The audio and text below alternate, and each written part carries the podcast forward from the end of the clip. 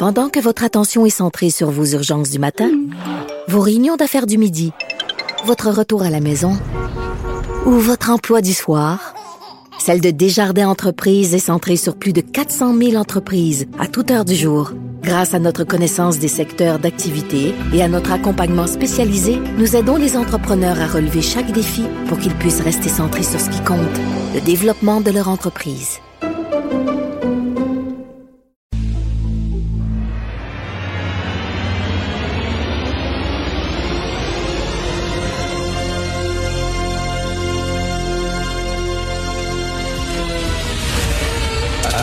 Attention, cette émission est laissée à la discrétion de l'auditeur. Les propos et les opinions tenues lors des deux prochaines heures peuvent choquer. Peuvent choquer. Oreilles sensibles s'abstenir.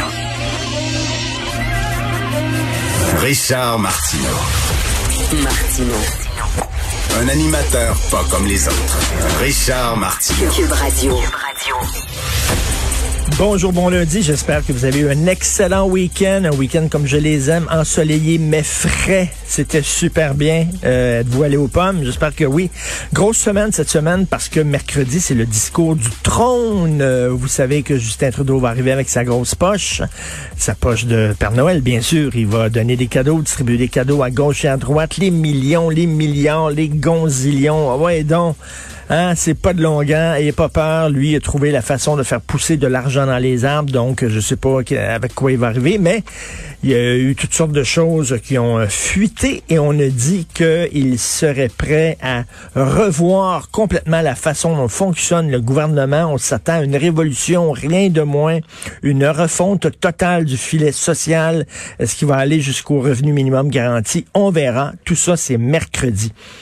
Qu'est-ce qui se passe au devoir? Qu'est-ce qui se passe dans certains journaux? Alors, il y a eu la presse à un moment donné qui ont fait un portrait hyper complaisant de Xavier Camus, euh, ce supposément chasseur de fascistes, chasseur d'extrême droite, qui est un intimidateur, qui est un gars qui euh, harcèle les gens sur Internet, qui traite tout le monde qui ne pense pas comme lui de raciste, de fasciste. Il a été absolument odieux et ignoble envers euh, Jamila Benhabib en la traitant de tous les mots. donc Xavier Camus, un portrait hyper complaisant dans la presse. Et ça, ben écoute, ça l'a gonflé son ego, puis ça, lui a amené de l'eau au moulin. Puis lui, il s'est dit, ben regardez, là, ma, croisade, ma croisade contre l'extrême droite, ben elle a reçu maintenant la bénédiction des, des journalistes traditionnels. Ben, je vais continuer. Alors, euh, moi, j'étais tombé complètement sur le cul euh, vis-à-vis ce texte-là euh, quand j'avais lu le texte de la presse sur Xavier Camus. Mais là, c'est un texte dans le devoir sur Alexis Cossette-Trudel, puis on demande comme un militant, comme un autre, bon, un peu extravagant. Le gars croit que les Gaga mangent des cadavres. Bon, il est un petit peu extravagant, le monsieur. Mais un texte avec très, très peu de regard critique. Et là, je suis sûr que ce matin, ben, monsieur Cossette-Trudel, qui croit que les Clinton participent à des messes sataniques dans des sous-sols de pizzeria au cours desquels on agresse sexuellement des enfants, et on les tue, ce gars-là, ben j'imagine qu'il se sent réconforté en disant il y a eu un gros texte dans le doigt. Après ça, on se demande pourquoi les gens quittent un peu euh, les médias traditionnels. Ben, quand tu vois ça, là, des gros textes complaisants sur des coucous. Parce que Xavier Camus est un coucou et Alexis Cossette-Trudel est un dangereux coucou qui attire des milliers de personnes dans son délire. Et à la fin, on dit, euh, on dit que euh, Alexis Cossette-Trudel, il, ne croit pas, il croit pas aux affaires d'implanter des puces, puis tout ça. Non, non, non, il est pas quand même si fou que ça, puis ça. Ben, pourquoi d'abord le gouvernement ferait tout ça? Vous pouvez me dire quelle est l'idée derrière C'est Pourquoi le gouvernement fermerait les entreprises, fermerait les bars, foutrait des milliers de personnes euh, sur le chômage, créerait volontairement, sciemment une crise économique majeure? Je veux dire en quoi ça peut aider le gouvernement Legault, en quoi ça peut aider le gouvernement Trudeau? En tout cas, bref, si c'est pas pour euh, implanter des puces, comme le disent certains conspirationnistes, mais bref, un, texte qui, euh, moi, je trouvais ça assez euh, ahurissant. On va certainement en reparler un peu plus tard avec Steve Fortin. Ce week-end, moi, j'avais été, j'ai été profondément bouleversé par ben, cette photo d'une jeune fille de 21 ans qui est connectée à un respirateur artificiel après avoir pris euh, une drogue chimique. Un jeune de 19 ans aussi qui est mort. En fait, je pense que c'était publié vendredi, ça, je crois, effectivement. Vendredi dans le Journal de Montréal. Et je reviens sur les propos de la mère du jeune garçon qui est mort à 19 ans. Elle a dit euh, Mon fils voulait fumer euh, du pot.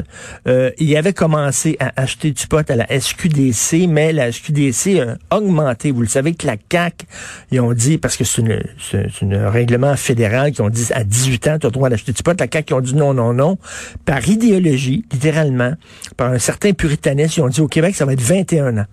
Il est hors de question que les gens de 18 ans fument du, euh, achètent du pot, ça va être 21 ans. Or, je m'excuse, mais les poteux, c'est au cégep, là, beaucoup, là. On dire, 17 ans, 18 ans, c'est là que tu fumes du pot.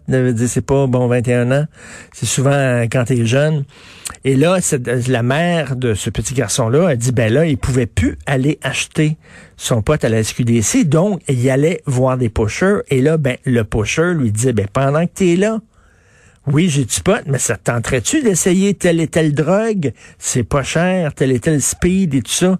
Et là, ben, le petit gars est tombé dans les drogues chimiques et il est mort et la mère se demande, ben, peut-être qu'on devrait revoir l'âge. Puis là, il y a des, il y a des, des parents qui disent, ah, c'est épouvantable. Fumer du pot à 18 ans, ça n'a pas de bon sens. Comment? Comment? Arrêtez, là. Combien de verres de vin vous prenez, vous, le soir, en prenant, en faisant votre cuisine? Mais de toute façon, même si vous trouvez ça épouvantable, il va, votre jeune, gars ou fille, vont trouver le moyen de trouver du pot. Il n'y a rien de plus facile que ça. Donc, regarde, vaut mieux qu'il aille à la SQDC puis qu'il achète du pot là. Premièrement, ça veut dire du pot, on sait ce qu'il y a dedans. Premièrement, puis deuxièmement, ben ils seront pas euh, ils seront pas amenés à acheter toutes sortes d'autres drogues. Euh, à un moment donné, moi, je trouve euh, de 21 ans la SQDC, euh, ce, ce virage-là idéologique de la, la CAQ, je ne le comprends pas. Bref, c'est d'une tristesse incroyable. 21 ans, puis là, il y a des gens qui disent, oui, mais, mais mon enfant, moi, n'en prendrait pas de drogue. Oh, non, non, c'est pas son genre. Il est propre, il est bon à l'école. Vous ne savez pas. Vous avez aucune christie d'idée.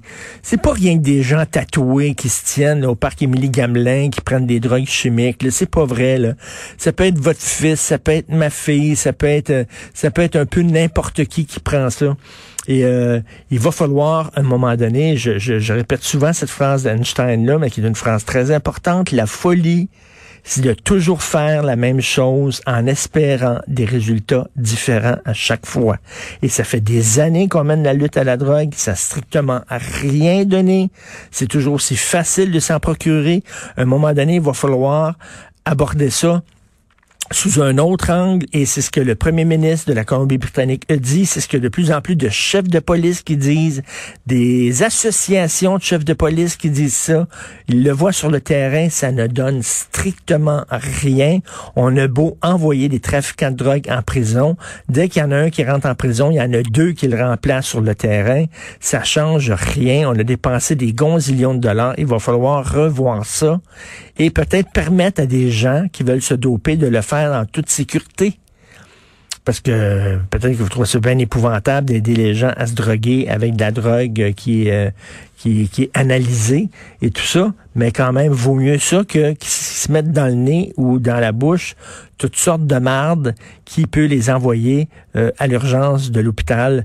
À un moment donné, il va falloir avoir cette conversation-là sur une possible légalisation de toutes les drogues, même les drogues considérées comme dures. Vous écoutez Martineau.